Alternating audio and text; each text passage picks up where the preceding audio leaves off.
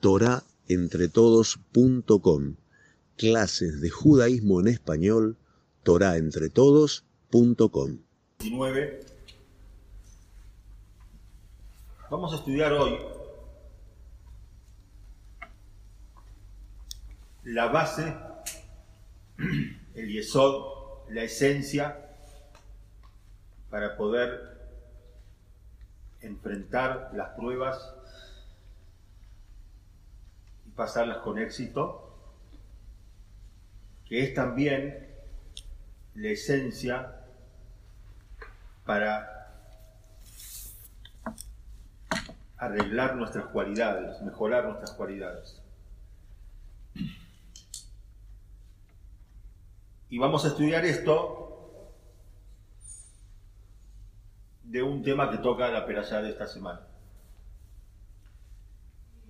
En esta semana nosotros nos encontramos en el comienzo de la peralla con el fallecimiento de Sara, nuestra matriarca. Y nosotros hemos visto que en Pirkei Avot la Mishnah habla sobre 10 pruebas que tuvo que, tuvo que pasar Abraham vino. A Sarán y Sonor tuvo Abraham vino. Y fueron las 10 pruebas que lo convirtieron en nuestro primer abo, nuestro primer padre. Hay una discusión muy grande. ¿Cuáles fueron estas 10 pruebas? El Rambam y Rashi sostienen que la primera prueba es Ur-Kasdim. La primera prueba fue cuando Abraham Avinu ingresa al horno de Kasdim. Nimrod lo empuja al horno de Kasdim.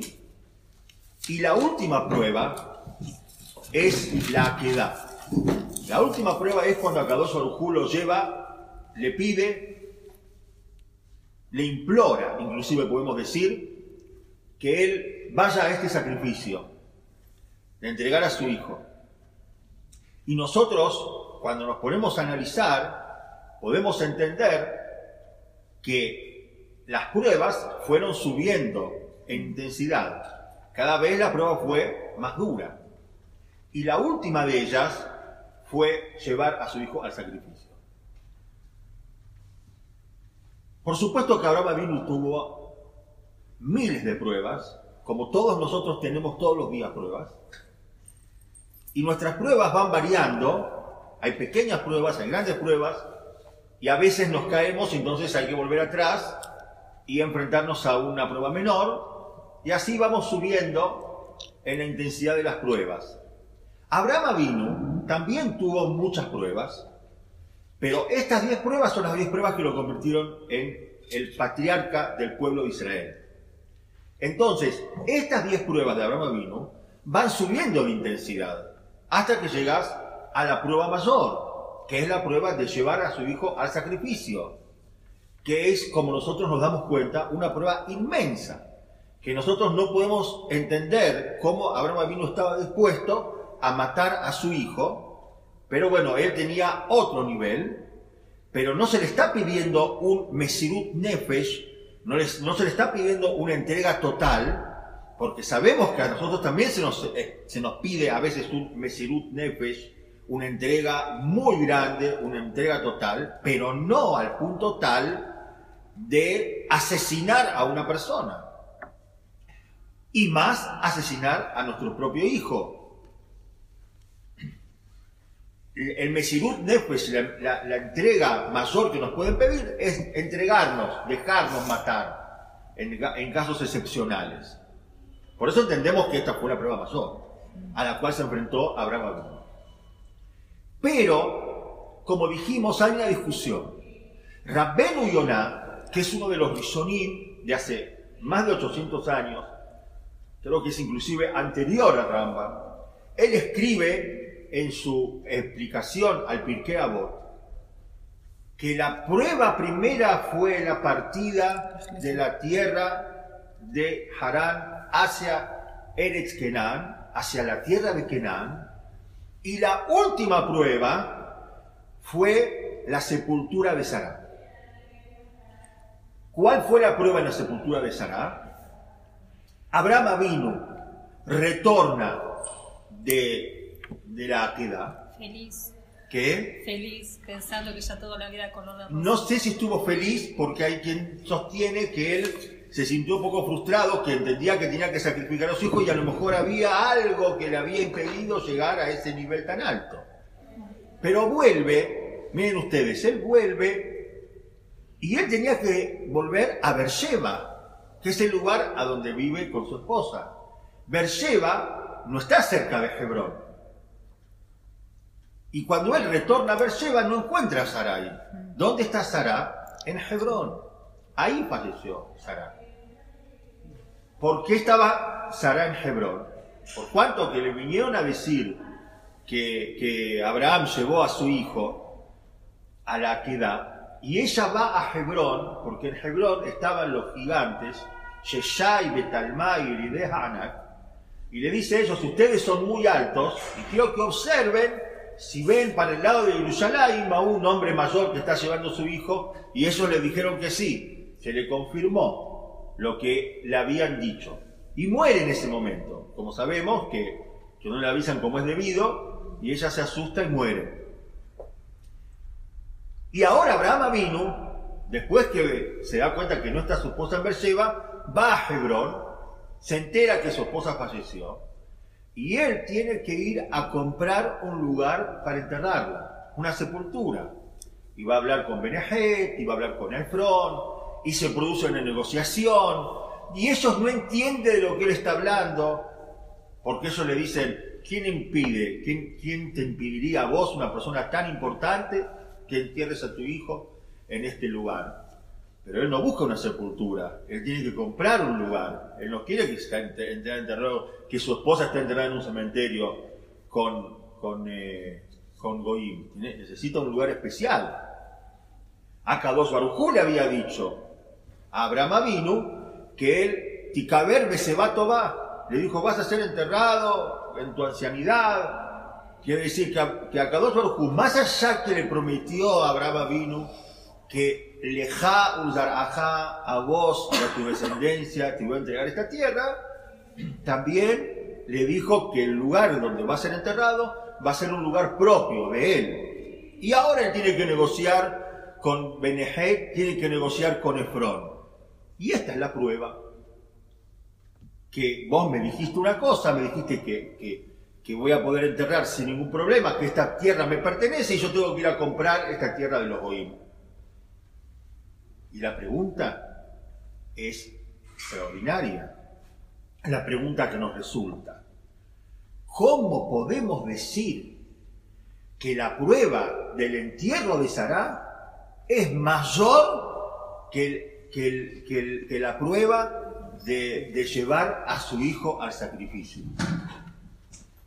Y es tan grande la pregunta al punto tal que nosotros no encontramos, no queremos encontrar, no queremos que... Hay preguntas que vos no querés que nadie te responda. Que nadie me venga con cuentos ahora, que nadie me trate de contestar que es más importante esta prueba de no tener y tener que pagar por una sepultura que la prueba del sacrificio de Isaac. Pero eso es lo que dice Rapelu Yonah, que esta prueba fue la prueba más grande, la última de las pruebas. Y aunque él no dice expresamente que es la prueba más grande, ya explicamos que las pruebas fueron subiendo en su intensidad. Entonces, si esta es la décima prueba, entonces esta tendría que ser la prueba más grande. ¿Cómo se puede decir que esta prueba es la prueba más grande? Y nosotros tenemos una prueba, no prueba de probarnos, sino tenemos una, un, lugar de a dónde podemos estudiar cuán importante es esta prueba. Al final de Perashat Shemot, después que Moshe Rabbenu se presenta por primera vez de Paró, entonces Paró toma la decisión que a partir de este momento no vamos a entregar la materia prima para que los judíos, los esclavos, sigan construyendo las pirámides.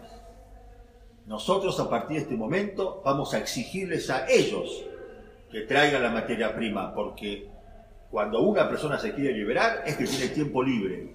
Entonces, Tijbad Agoda, vamos a hacer más pesado el trabajo de ellos para que se dejen de pensar cosas raras.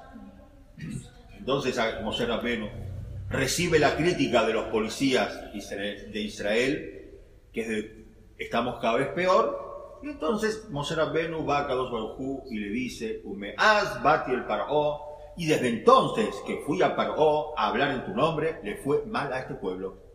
Y salvarlo lo salvaste. Y entonces el Midrash nos cuenta que a Kadosh Barujú le dice a Moshe Rabbenu, Jabal al de Abdim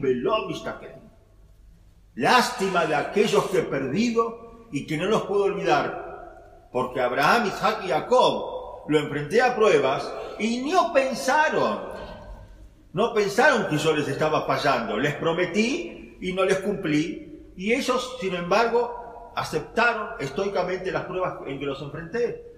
Y trae el Midrash el ejemplo que Abraham Avinu fue a enterrar a Sara, aunque Aukadosh Baruj le había dicho que este va a ser tu lugar, Lejau este va a ser tu lugar, y no vas a tener ningún problema cuando llegue el momento de sepultar, de conseguir un lugar para vos, para tu esposa. Quiere decir que vemos de este lugar, de esta prueba, que Akadosh Barujú efectivamente considera de un muy gran nivel a Abraham Avinu que no le, le criticó, le cuestionó a Akadosh Barujú Muy bien. Entonces nosotros llegamos a la conclusión que no tiene comparación. La Kedat Yitzhak es la prueba más grande y no el entierro de Sarah o el hecho que tuvo que pagar por su entierro. Yo quiero hacer un paréntesis en esta pregunta y quiero ingresar en este tema que yo dije que íbamos a ingresar, en el tema principal, la base para corregir nuestras cualidades, la base para, para poder soportar las pruebas. Y este es el título de la clase, que se llama Menuhat Anefesh. Menuhat Anefesh. Entonces, es un poco difícil traducir estas dos palabras, pero yo voy a tratar de, traducir. Primero vamos a decir qué es la palabra nefesh para el judaísmo. Como explica el Ramba en Shmoné Prakim. Tiene el Ramba, ocho Prakim, de filosofía, que él, dice lo siguiente. El nefesh, ¿qué es el nefesh? Es el yo. Mi yo, soy el nefesh lo que siente en mí, lo que piensa en mí. Eso es el nefesh, ¿sí? Podemos decir que es la identidad, pero es más que la identidad. No es solamente mi identidad, es más todavía el nefesh. Él trae como ejemplo lo que, lo que se sabe que, lo dijo en nombre de Platón, en su libro eh, Hipotequia, que él habla a Platón, eh, divide, clarifica al, al nefesh de la persona en tres. Está el, el nefesh que tomaja, el nefesh que crece, que ese es el mismo nefesh que tienen, que tienen eh, las, las verduras y los animales y las personas, que todos crecen Después está el, el Nefesh Abemi, el Nefesh animal, que eso es algo que nos, nos une juntamente con los animales. las verduras tienen que esperar, no, no, tienen movilidad. Y después está el intelecto, el ceje, el intelecto. ¿Sí? Muy bien. Entonces, eh, ellos dicen, los filósofos, por lo menos en la antigüedad, decían que, que la persona se parece nosotros somos una lechuga que camina y tiene también intelecto. Ellos dicen que hay tres nefashot. Él dice, el nefesh es uno, es uno solo. Y nuestro nefesh, nuestro yo, no es el mismo yo de, los, de las verduras ni de los animales. No es que tenemos algo más desarrollado, sino que es algo completamente distinto. Porque en, los vegetales y en los animales, eh, lo que ellos comen no tiene una repercusión en, la parte espiritual de la persona y sí en, la persona. ¿sí? Entonces, y después él eh, divide el nefesh de la persona, los sentidos el tacto, el olfato, eh, son parte del nefesh, los pensamientos, los sentimientos, los sueños, son parte del de, yo, de mi yo, del nefesh, para el, yadu. La memoria, y habla después el Rambam sobre Jolé Nefesh, una persona que tiene una enfermedad del Nefesh. Hoy en hebreo moderno, Jolé Nefesh es una patología. Es una persona que está fuera de sí. Pero para la Torah, Jolé Nefesh es una persona que tiene un problema en sus cualidades. ¿Sí? Bien. Entonces, esta es la palabra para decir la palabra Nefesh. Entonces, Nefesh, que es mi yo. Ese es el Nefesh. Menujata Nefesh. Yo para poder solucionar mis cualidades, para poder pasar por las pruebas, necesito tener Menujata Nefesh. Cualquier cualidad que vos querés solucionar, si vos sos una persona que te enojas, si vos sos una persona que tenés orgullo, si sos una persona que tenés una ambición desmedida, eso se soluciona con Nefesh. Ahora, ¿qué es Menujá? Menujá podemos decir que es tranquilidad, que es descanso. Menujata Nefesh, si lo quiero, lo quiero eh, definir, la palabra Menujata Nefesh, le preguntaron una vez a, a Rabhaim Frindender, le preguntaron, Rab, nosotros vemos que usted hace tefilá con una tranquilidad, con una armonía, con una, una paz interior. Entonces, ¿usted cómo consigue esa paz interior? Entonces él dijo, lo que hagas, hacelo. Quiere decir, lo que vos estás haciendo, concentrate en hacer exclusivamente eso.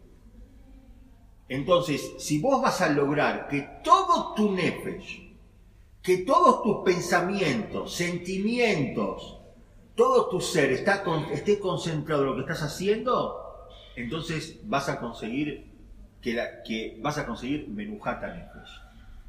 Yo, yo traté de pensé esta semana que menujata nefesh, pero creo que no es exacto, pero sí es un camino para poder entender menujata nefesh. El nefesh de la persona siempre está, siempre está eh, eh, apurado, siempre está eh, eh, buscando algo, siempre estamos atrás de algo. Ese es el nefesh. Yo, quiero sentir, yo quiero comer, yo quiero oler, yo quiero escuchar, yo quiero estar informado. Eso, eso me produce ansiedad. Ese es el nefesh. Siempre estamos, está trabajando el nefesh. Entonces, cuando yo tengo que cumplir una mitzvah, entonces me, me cuesta concentrar a todo y, y, y, ocuparme de hacer esa mitzvah. O por ejemplo, una mujer, la mujer tiene que cocinar. Entonces, mientras que estás cocinando, estás. Con una mano le pones eh, la leche al chico y con la otra mano estás hablando por teléfono con tu mamá y después eh, no sé cómo haces para revolver la comida. Es decir, la mujer es especialista para hacer muchas cosas a la vez y después tu mamá te hace recordar cosas que hablaste con ella, que vos ni te acordaste porque estabas en la mitad, porque también estabas ocupada para, que, para darle la leche al nene, y a la comida a lo mejor le falta algo y tu esposo, y vos después te das cuenta de por qué te pasó todo eso. Estamos siempre en muchas cosas. El nefe, el, el menujata nefesh es cuando le doy menujá, le doy, pero no es un descanso, le doy un descanso al nefesh, es decir, concentro al nefesh en esto que estoy haciendo, me concentro en algo especial. No es exacto lo que digo, porque no me gusta la palabra descanso, porque no es que estoy descansando, porque es menujata nefesh, no es una menujá, pero no es, una, no es un descanso más, no es que me tiro en un sillón, sino que yo ahora para poder realizar una acción como se debe, como Hashem quiere que lo haga, todo tiene que estar concentrado en él. Bien. Ahora, dejemos un poco el tema este, creo que se entendió, ¿no? Lo que es sí. nefesh. Menujata nefesh es importante que lo sepamos. Todas las cualidades. Ustedes van a decir, ¿y por qué no lo dijiste antes? La verdad es que yo esta semana escuché a, mi rab hablar sobre Menujata nefesh como, como la clave para todo. Y como una persona me preguntó, no en este Betacles, en otro lugar, cómo puedo trabajar sobre la mitad del CAS, cómo puedo solucionar que yo me, enojo, y yo balbuceé una respuesta, no supe exactamente qué decir. Le dije, bueno, hay que estudiar, porque le dije algo que, que, que sí, tengo entendido, que la persona tiene que buscar algún, eh, eh, sobre lo que él quiere mejorar, tiene que estudiar las alajot correspondientes para saber la gravedad, pero es mucho más, más amplio Entonces eso me llevó a, a tratar de encontrar exactamente qué habla de Menujatanef. Yo di unos shurim en algún momento en molde sobre Shimone Prakim de Rama, entonces ahí, ahí se habla sobre el Nefesh y sobre esas cosas y, digamos, tuve, un, tuve una idea, pero, pero llegué a cosas mucho más importantes todavía. Fíjense, nosotros tenemos en, el primer paso de la Perayat, ya nos va a dar también una idea. La Torah habla sobre los años que vivió Sara. Todos dicen por qué está dividido, no lo vamos a repetir, pero quiero concentrarme en las últimas palabras del paso. Dice, al final dice, Shené Hayé Sara.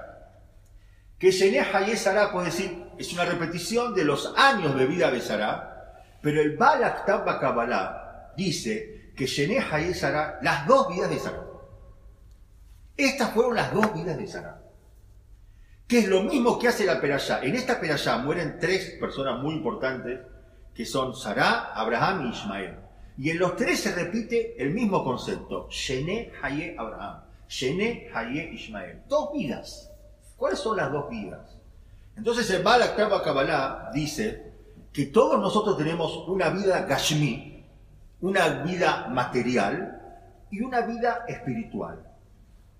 Y nosotros tenemos el error de pensar que ahora llegó el momento de comer. Entonces, no me hablen de Torah, no me hablen de nada, yo sé que ahora tengo que comer. Ahora me, concentro en la comida. Ahora me concentro en el Betacnese. Ahora camino por la calle.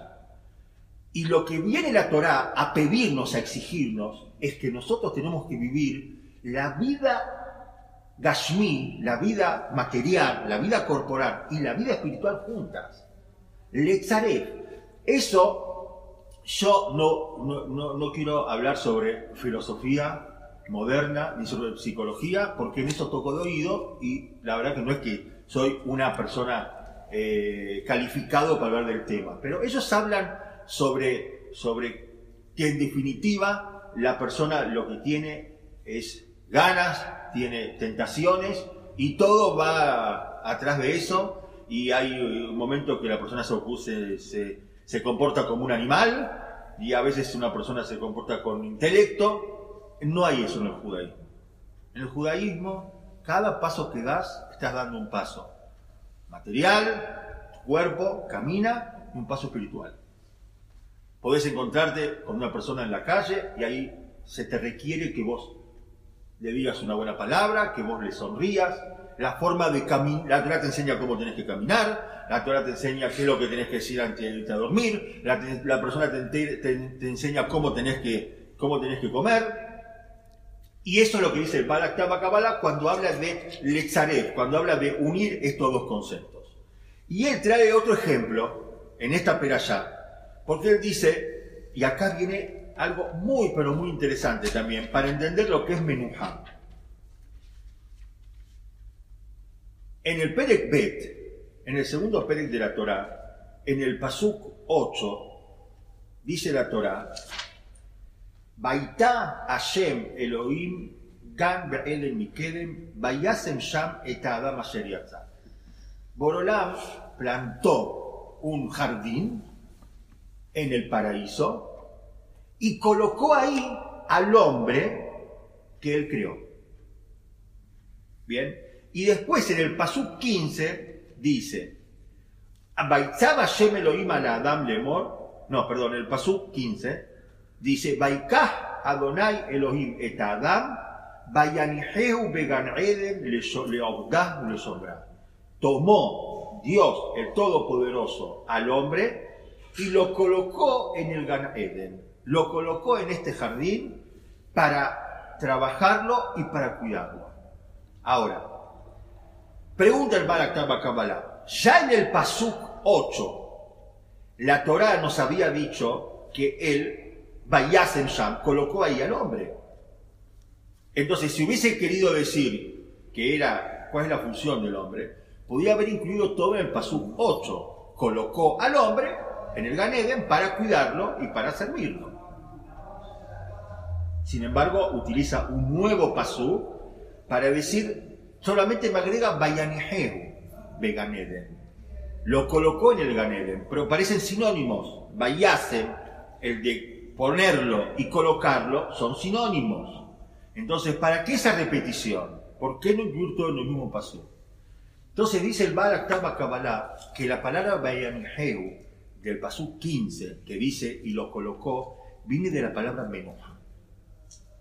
Borolam le dio al hombre Menuja, armonía, tranquilidad cuando estaba en el Ganeden. Y viene el Tabla Kabbalah y dice, el sinónimo de la palabra Menuja es Torah. Quiere decir, por única vez en toda la historia, nosotros nos enteramos que sinónimo de Torah es Menujá. Es un término que se utiliza solamente acá. Es decir, había una Torah que le dieron al hombre cuando fue al Ganeden. le dieron una orden que es lo que tenía que hacer, ¿no? Tenía que cuidar el Gan, tenía que servir, y tenía que, y, qué árbol podía comer y qué árbol no podía comer. Esa es la Torah que él tenía. Pero esa Torah es Menujá. Es la Torah y es tranquilidad, armonía. Nunca más nos encontramos con el término menujá cuando habla de la Torah.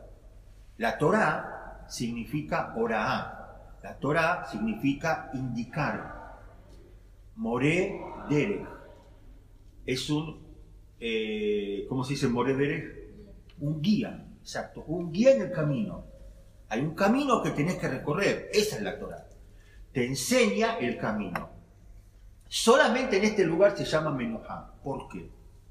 Porque Adán Arishon, el primer hombre, cuando estaba en esta situación, antes del pecado, se encontraba en Menujá. Es decir, su nefesh, su yo, no lo molestaba. Porque dijimos que el Yetzer lo tenía afuera.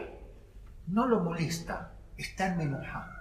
Está en descanso todo lo que él tenía que cumplir, no había nada ni nadie que se lo impedía cumplir. No había nadie que le decía hacer otra cosa, porque los instintos estaban fuera de él. Por eso en ese lugar se llama Menujá. Después que pecó, ya, la Torah deja de ser Menujá. Hay un conflicto permanente entre lo que quiero yo y lo que la Torah me indica. Yo quiero hablar la sonará. Me gusta. Yo quiero comer de más, lo que está prohibido. El helado de leche después de carne. Yo tengo cosas que yo quiero, pero la Torah no me deja. Estoy en permanente conflicto, estoy en falta de menujá. Si yo logro sobreponerme a eso, si yo logro llegar a que me deje tranquilo mi yo, mi menujá, y lo, poder encauzarlo, entonces voy a estar completamente entregado a la Torah, completamente entregado y voy a estar contento con lo que estoy haciendo. Eso se llama Menuhata Nefesh. Bien, entonces, ya explicamos el término, me parece, Menuhata Nefesh. ¿Sí? Es decir, el Nefesh, mi yo, tiene, sentimientos, tiene, sueños, tiene eh, todo tipo de cosas que, lo pueden llevar por uno para el otro, y yo tengo que lograr encauzar todo en un lado. Todavía no dijimos cómo se encausa, por supuesto. Pero volvamos a Abraham vino. Abraham vino, Abraham vino. Habíamos preguntado, pero hay dos tipos de inicio, no, hay dos tipos de pruebas. Es decir, tenemos la prueba de, de, de la queda, que fue la prueba más fuerte que Abraham no tuvo. Y después tuvimos la prueba menor, que es la prueba de Sarah. Como el Rabino Yonah dice que la prueba mayor fue la prueba de Sarah. Entonces, por supuesto que Rabino Yonah está de acuerdo con el Rambam y con Rashi, que la prueba de llevar a tu hijo al sacrificio es la prueba más grande, es una prueba antinatural, incomprensible, que solamente Aarón vino podía llevarla a cabo, porque Hashem le dio la fuerza para llevarla a cabo. Y no hay prueba mayor que esa.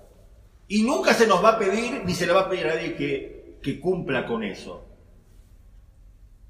Pero esa es una prueba a la cual Abraham Avinu se preparó para esa prueba.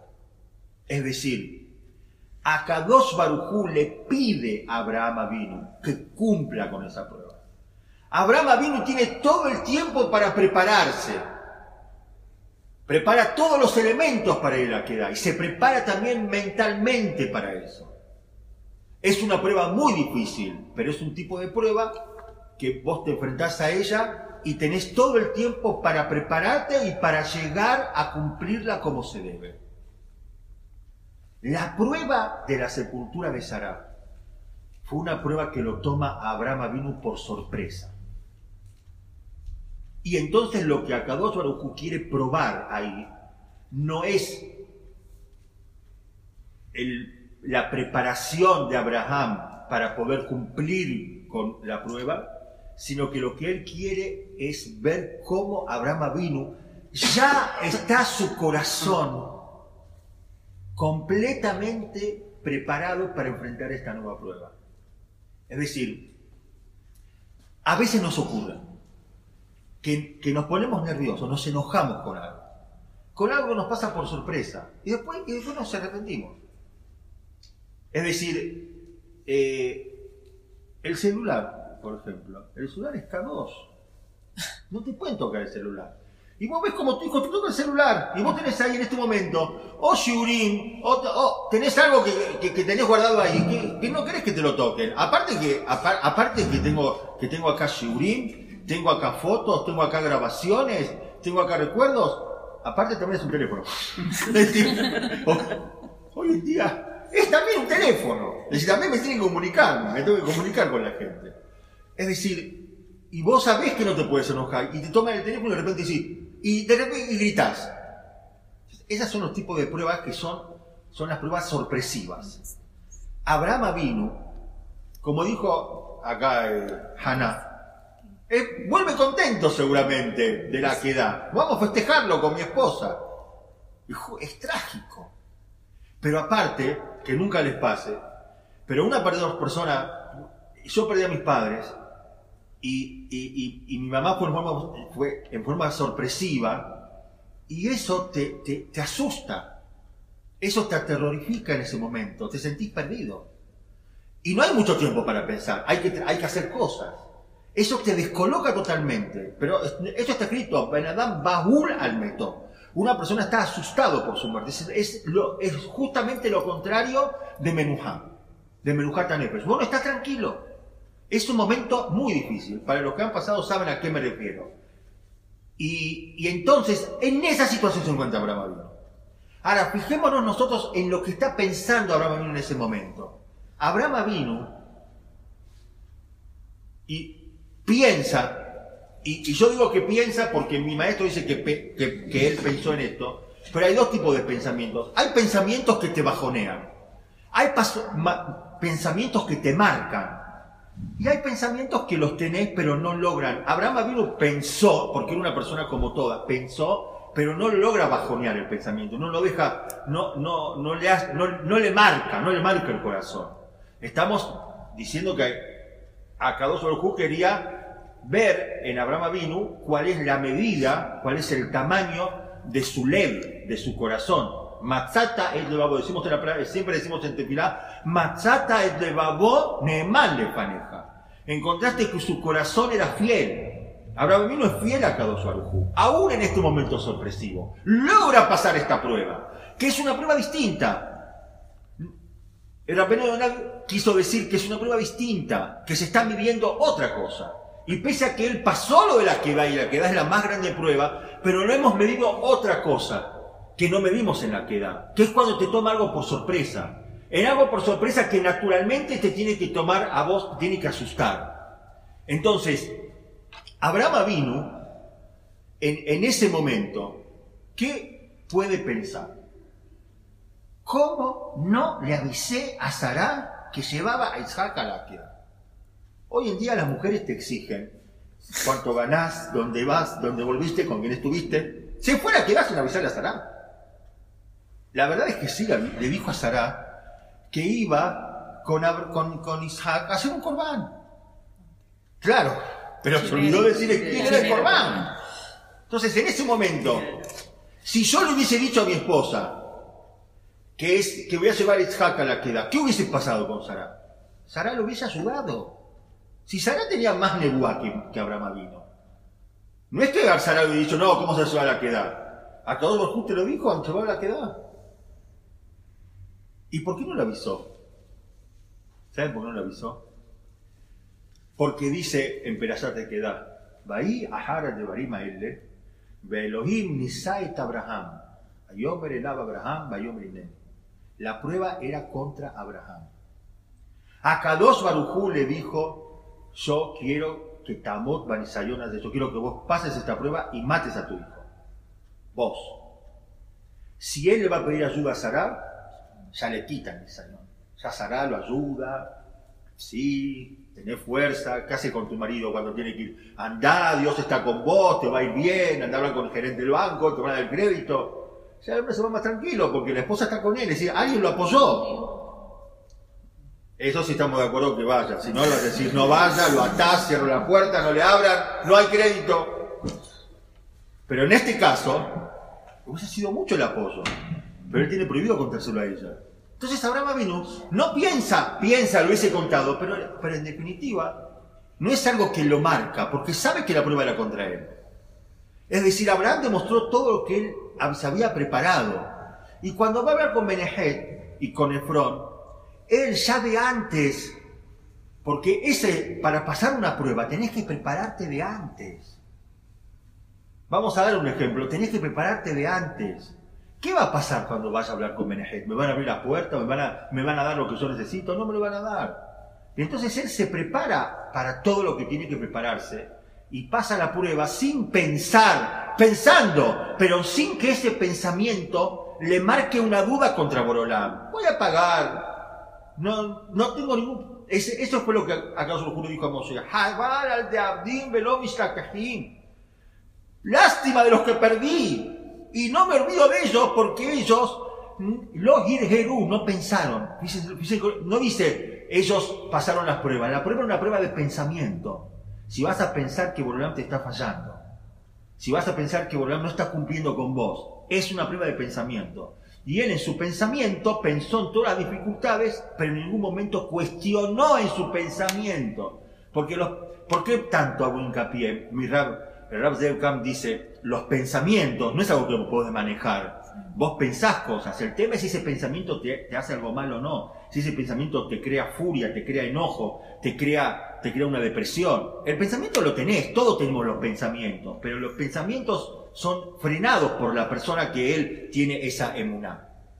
Por eso, eso fue lo que quiso decir, eh, lo que quiso decir Rabbenu Yonah. Ahora bien, yo quiero decir cómo una persona, dijimos que Menuhata Nefesh, yo creo que en parte este es el shiur más importante que dimos, por lo menos para mí es el más importante, por, lo que me, me ayuda a mí, o lo que me va a ayudar, espero que me ayude, ¿Cómo una persona llega a tener Menuhata Nefesh? ¿Cómo una persona puede llegar a tener ese, esa tranquilidad? ¿Cómo puede una persona lograr que todos sus sentimientos y todas sus tentaciones y todo lo que él quiera se encaucen en lo que la Torah quiere? ¿Cómo llegar a esa situación? ¿Cómo lograr que toda esa menujá me permita a mí dejar de enojarme, dejar de ser, de ser orgulloso? Es la base, dicen. En Kelem trabajaban especialmente sobre ese punto, sobre Menuhat Nefesh, para poder corregir las cualidades. Entonces vamos a decir así. Las mujeres, las esposas, piensan que los maridos no solamente tienen que estudiar y tienen que trabajar, también tienen que saber arreglar los artefactos de casa. Entonces, uno de los problemas que tenemos después de casado es que hay que arreglar un enchufe, hay que cambiar una lamparita. Yo la verdad que he tenido un ejemplo de mi padre, que era abogado. Él lo máximo que sabía hacer era cambiar una lamparita.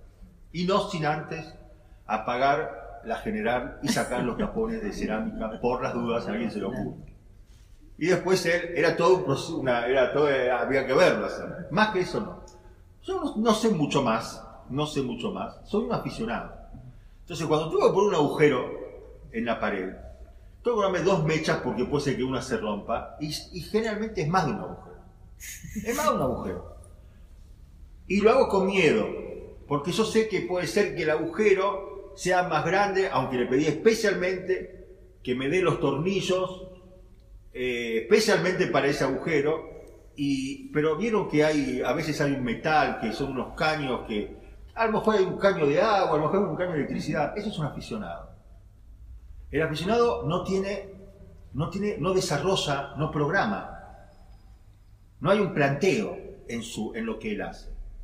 Después está el profesional. El profesional es una persona que hace un solo agujero. Y le entra el, tarugo, le entra el tornillo, todo.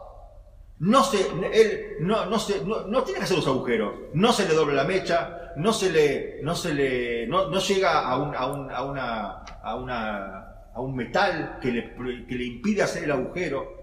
Y lo he visto no hace mucho tiempo que tenía que hacer un trabajo y al final me lo hizo no voy a decir el nombre, pero un vecino que es un experto, cómo tomaba las pinzas, cómo doblaba los cables, cómo... Eh, y vino con todo preparado y ya vamos a abrir este tornillo. Es decir, todo era parte de un proceso.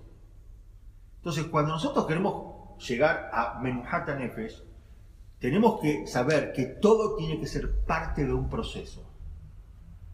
Que tiene que haber Mashaba, tiene que haber pensamiento, que es parte del Nefesh. Ahora el pensamiento está dedicado a esto pensamiento, hay que estudiar para saber, estudiarme o estudiar, en el caso del agujero, cómo elegir la mecha, cómo poner el taladro, cómo saber que, que no haya ninguna superficie dentro de la pared. Todo es parte de una programación. Es un mala, se dice. Es un proceso, ¿sí? Entonces, exactamente nos pasa a nosotros con las mitzvot. Nosotros pensamos que tenemos 613 mitzvot, 613 órdenes que tenemos que cumplir. Pero nos olvidamos que no son cosas separadas, sino que todas son parte de un proceso, es un derech, es un camino. Explicamos en su momento, derech, camino en hibrid, viene de la palabra lidroj, la pisar, pisar uvas. Aquellas personas que hacen el vino pisaban uvas, lidroj anabim. Cuando pisaban estas uvas, las tenías que pisar bien las uvas. si no, no vas a tener un buen vino. Vos decís el camino. Bueno, tengo que llegar a tal lugar. Es pesado.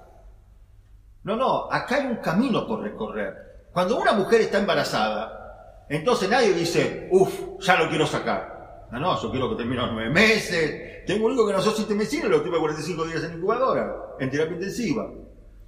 Quiero que termine los nueve meses, que nazca bien el nene. Ese es el derech de la Torah, el desarrollo. Cuando una persona tiene que cumplir con una mitzvah, esa mitzvah tiene un desarrollo. Ahí es cuando el nefesh se entrega. Cuando vos le haces entender al nefesh, tenés menujata nefesh. Yo ahora voy al Betacneset. Yo vivo a seis cuadras del Betacneset. Esas seis cuadras ¿Cuándo empieza la tefila? Cuando salgo de mi casa. Ahí tengo que saber, estoy en el derech, estoy en el camino para hacer tefilá. Y en este camino tengo que procurar por todos los medios de olvidarme de todo, para que cuando llegue al Betacneset, y no llegar en el momento que empieza la tefila, 15 minutos antes, yo me prepare. Como hacen ustedes, que yo vengo y ustedes acá, acá, hace 10 minutos en el, esperando el shiur. Uno tiene que tener una preparación que ahora en este momento, una hora por semana, tengo yo mi estudio. Tiene muchos estudios, pero este estudio es una, una hora por semana. Me preparo para eso. Cuando yo voy a encender las Nerot de Shabbat, que es tan importante, entonces hay que prepararse con tiempo, ir a comprar. ¿Compré o no compré? Sí, sí pues yo lo compré, yo lo vi, yo, yo estaba concentrada cuando lo compré. Yo preparo de antes para llegar a ese momento, como todos los preparativos. Todo tiene un proceso. Birkat Amazon. Digo Birkat Amazon. La Torah nos dice, Beajaltá, Besabata, Uberachta. Ese es el proceso. Comerás, te saciarás y harás Birkat Amazon. ¿Najón? Entonces ahora vos resulta que tenés invitados en tu casa y uno sabe que en algún momento los invitados se tienen que ir. Pero claro, vos no sabés cuándo se van. Vos no querés decirle que se vayan, ellos tampoco se quieren ir. Entonces, una cosa es decir Birkat Amazon. Si no se levantaron después de Birkat Amazon, entonces No sé cuándo va a terminar. Pero por otro lado, yo digo que hay que hacer Birkat Amazon por muchos motivos y también por este, y después comer la mesa dulce. Porque ya venís lleno. Entonces, ahora, ¿con qué fuerza vas a hacer Birkat Amazon? Y me pasa muchas veces cuando tengo invitados que Birkat Amazon lo hacemos cuando, los- cuando dicen, bueno, che, tengo los chicos chicos, me tengo que ir. Entonces, ¿qué Birkat Amazon decís? ¿Decís Vamos a hacer rápido Birkat Amazon porque los chicos tienen que ir. Pero si todo era para Birkat Amazon. Entonces, Beajalta, Besabata, ¿me sacié o no me sacié? Si no me sacié, es de Ramanán, si no es de la Torah. Hay un proceso. Es- tenemos que ser expertos, no aficionados. Hay que ser expertos y para ser experto tiene que ser parte de un proceso. Por eso la Torah es un, es un Moré Moré Anashim Badarech, es el que le da el, guía, el guía que le, ma- le marca el camino para llegar a qué? A ser un Adam, a ser un ser humano. Eso es lo que busca la Torah. Quiero, quiero darles un ejemplo trivial. Estuve pensando en un ejemplo trivial para finalizar, para que entendamos a qué me estoy refiriendo. No se enojen, pero esto es algo. Es, no pasó, eh, como dicen las películas, eh, cualquier. eh, no, no tiene, no pasó en la realidad y, los nombres no fueron cambiados, no pasó en la realidad. Resulta que vos tenés, vos recibiste sobre vos que vas a trabajar sobre el caos, sobre el enojo. Sabés que hay un proceso, sabés que, sabés que es malo, sabés que la Torah te impide enojarte.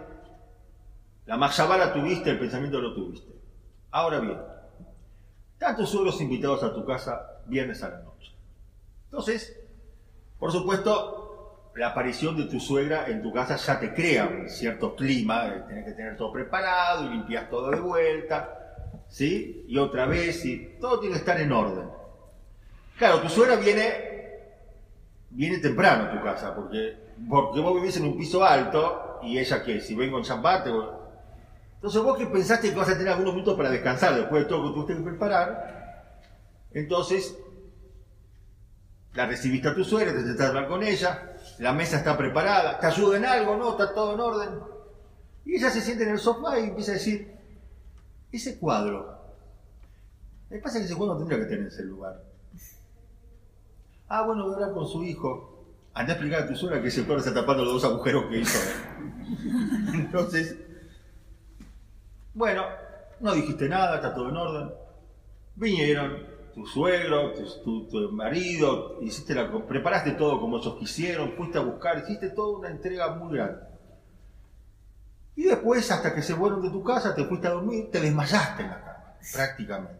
Y pensaste, ¿a qué hora me tengo que levantar mañana? Nueve y media, diez, por allá. Y a las 7 de la mañana, escuchás a alguien que te dice, medias en voz baja. Vos, ah, como estás noqueada, entonces soñás con medias de repente. Hasta que tu madre dice, ¿dónde están mis medias? Entonces vos balbuceás, "Sí, sí, pues, ¿qué? Entonces dice, entonces vos le decís, ¿dónde las sacaste ayer? Las medias, ¿dónde las sacaste ayer? Entonces te dice, no están ahí. Bueno, mira, el primer, abrí el, el primer cajón es el tuyo. 16 pares de medias. Entonces él, gracias, te lo pidió en voz baja para que no te despiertes, no sé exactamente qué es lo que estaba, qué estaba buscando. Y entonces sacó las medias. Entonces vos ya te despabilaste y le decís, ¿cómo puede ser que me hiciste una cosa así? Después que atendí a tus padres, que tuve que soportar a tu mamá con todo lo que me dijo, y que le fui a comprar a tu papá los pepinitos chiquitos con vinagre que le gustan, que están en la otra parte del once, y, todo lo que estuve aguantando, y podía haber dormido hasta las 9 y media de la mañana, y me levanto a las 7 de la mañana, me, las- me levantaste a hacer mañana un par de medias, no sabes buscar las medias, no, ¿de dónde pensaba estar las medias? ¿En la heladera? Entonces yo te digo, esa era una prueba. Y vos me decís, ese es un tonto. No, esa es una prueba. Y no pasaste la prueba. Es decir, acá vemos el, es decir, por salvando las enormes distancias, una prueba de lo que, de lo que eh, Abraham vino tuvo. Esas pruebas sorpresivas, que, que- después, si sos una persona que, que trata de trabajar en lo que se llama menujata nefesh, porque ahí, ¿qué pasó? ¿Qué, qué desequilibrio ocurrió en ese momento que, injustificado lo que hizo, por supuesto, que es el Shená y todo lo que hizo. Pero ¿qué es lo que pasó en ese momento? En ese momento perdiste la Menujata Nefesh. Perdiste la Menujata Nefesh. ¿Por qué? Porque te salió todo. Ahora el Nefesh se ha presentado con, con, su toda, con toda su fuerza. Yo tengo que descansar. A mí se me tiene que respetar. A mí se me tiene que valorar. ¿No? Entonces apareció. La Menujata Nefesh dice totalmente lo contrario. Que si una persona. Y es una prueba. Y tenemos muchas de estas pruebas. En ese momento, la persona tiene que saber que todos sus sentidos tienen que estar dedicados a el cumplimiento y, y solucionar, corregir esta mitad, corregir esta cualidad. La cualidad del enojo, hay personas que se enojan de nada, y no estamos hablando de esas personas. Y son personas que, que cuando se enojan y son desproporcionados con sus hijos, no, no digo nadie especial, ¿no? Digo, digo, porque lo que dice, lo que dice el Musar. Ellos no te reconocen que están enojados. ¿Yo enojado? yo lo hago por él. Yo no estoy enojado. Él necesita que se diga de esta manera. No estamos hablando de esas personas. Esas personas están fuera de, lo que nosotros estamos hablando. Estamos hablando de personas que quieren trabajar. Nosotros queremos trabajar sobre el tema. ¿sí? Y, eso es lo que, y eso es lo que, que, tenemos que hacer si queremos mejorar. Es decir, tenemos cada uno en su nivel, tiene que tratar de conseguir menujata Cada uno en su lugar tiene que conseguir que el, que que tu yo, que tus sentimientos, que, lo que vos querés, tus tentaciones, todo se coloquen y se, se enfoquen en el nisayón, en la prueba, en mejorar la cualidad. Eso es lo que nosotros eh, hemos visto en el comportamiento de Abraham Avino, que lo toma totalmente por sorpresa pero él se sabía preparado de antes. Él era un profesional. El profesional se prepara de antes. Y puede ser que cuando está realizando algún tipo de trabajo encuentre algún tipo de desperfecto. También tiene respuesta para ese desperfecto en ese momento. Y, y, de la misma manera que lo vemos en las cosas materiales, lo vemos también en las cosas espirituales. La persona tiene que pensar qué es lo que me puede llegar a pasar a dónde estoy yendo, lo que estoy emprendiendo, qué es, qué es lo que me puede llegar a molestar, qué es lo que puede llegar a ocurrir. Y las cosas no tienen que hacerse, las hago, vamos, vamos al casamiento, vamos al casamiento. ¿Te preparaste para al casamiento? Me preparé. Así como te preparaste para ir al casamiento en, tu vestimenta, tenés que prepararte también en, las, lo que puede llegar a ocurrir que no haya lugar para sentarse. Entonces me pongo nervioso porque no voy a presentarme. ¿Y quién tiene la culpa? Vinieron todos, generalmente falta el 10%, vinieron todos. Y, después, o que me sentaron en un lugar que no me, quería, que no me quería sentar, o que eh, hablé la sonara. Hay muchas cosas. La persona, la persona que, el profesional se prepara para cualquier tipo de inconveniente que él puede tener. Ese es el Menujata Nefesh, y eso fue lo que hizo Sarah en sus dos vidas, Sheneja y Sarah la vida corporal y la vida espiritual. Tienen que vivir en concordia, tienen que vivir en armonía. Y eso se soluciona, se consigue, con Menujata Entonces, hoy hemos estudiado, Baruch Hashem, cuál es la llave para conseguir Menujata Nefesh, para conseguir esa, que todo se concentre en una cosa, que todos mis sentimientos se concentren en un solo, una sola finalidad que sepamos que vinimos al mundo para conseguirnos un lugar en Olam Y tenemos un conflicto entre lo material y lo espiritual. Ya te hacemos que nosotros nos ayude a poder enfrentar y saber cómo enfrentar y aprender que todo tiene que tener una programación, todo tiene que ser parte de un proceso, tiene que tener un desarrollo. En el desarrollo hay un, un comienzo, hay un intermedio, hay una finalidad.